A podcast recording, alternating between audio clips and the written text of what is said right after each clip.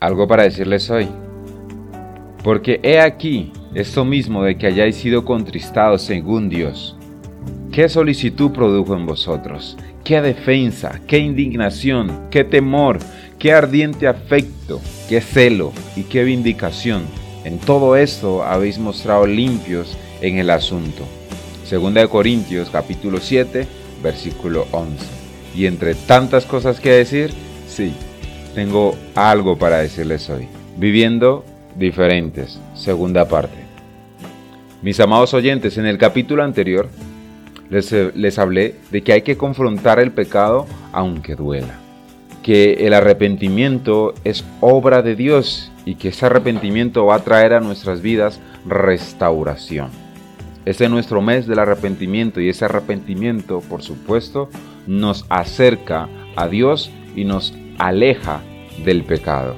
Y hoy quiero comentarles que el arrepentimiento trae fruto espiritual. La iglesia en Corinto, al arrepentirse y volver a Dios, experimentó fruto espiritual. Les voy a leer nuevamente lo que dice 2 Corintios capítulo 7, versículo 11.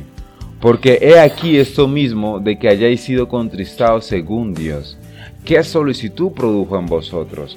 Qué defensa, qué indignación, qué temor, qué ardiente afecto, qué celo y qué vindicación.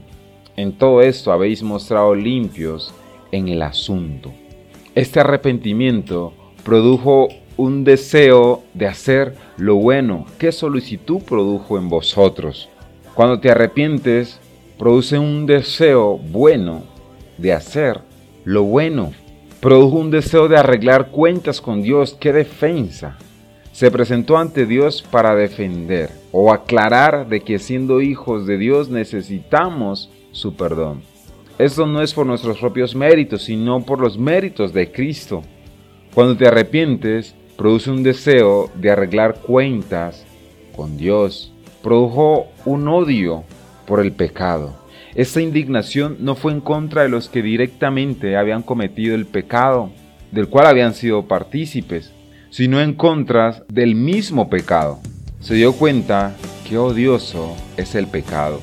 Debemos odiar el pecado y tener indignación en contra de él, en lugar de dejarnos atrapar de sus garras, en lugar de dejarnos seducir para cometer el delito. Produjo temor a Dios y afecto hacia Pablo, el arrepentimiento les llevó, en el caso de la iglesia de Corinto, les llevó a temer más a Dios. Según lo que dice Proverbios capítulo 1, versículo 7, el principio de la sabiduría es el temor a Jehová. Y lo que dice Proverbios capítulo 16, versículo 6, con misericordia y verdad se corrige el pecado. Y con el temor a Jehová, los hombres se apartan del mal. Mis amados, Además, el arrepentimiento nos debe llevar a temer más a Dios y a tener más afecto hacia aquellos que invierten tiempo para corregirnos. Pero parece que hoy en día es lo contrario. Amamos a los que nos cubren las faltas y odiamos a los que nos corrigen. Y esto no puede ser así. Esto muestra que no tenemos a Dios. Produjo un celo hacia Dios. El arrepentimiento debe llevarte a tener celo con Dios, respetando y valorando esa relación que tenemos con Dios día a día. Y qué vindicación. El arrepentimiento de ellos produjo la justicia de Dios. Esto es lo que debe producir en nosotros cuando nos arrepentimos. Produjo pureza de Dios. En todo esto os, han mostrado limpios en el asunto. Cuando nos arrepentimos nos llevamos a la pureza de Dios.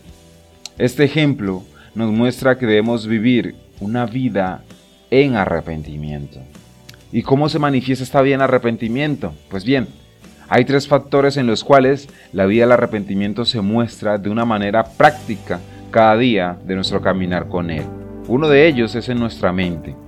Sucede un cambio en la manera de pensar que agrada a Dios basado, por supuesto, en la palabra de Dios. En nuestras emociones sucede una expresión apropiada y real basada en la palabra de Dios. Y en nuestra voluntad sucede un cambio de vida con decisiones basadas en la palabra de Dios. ¿Queremos un cambio? ¿Queremos ser transformados?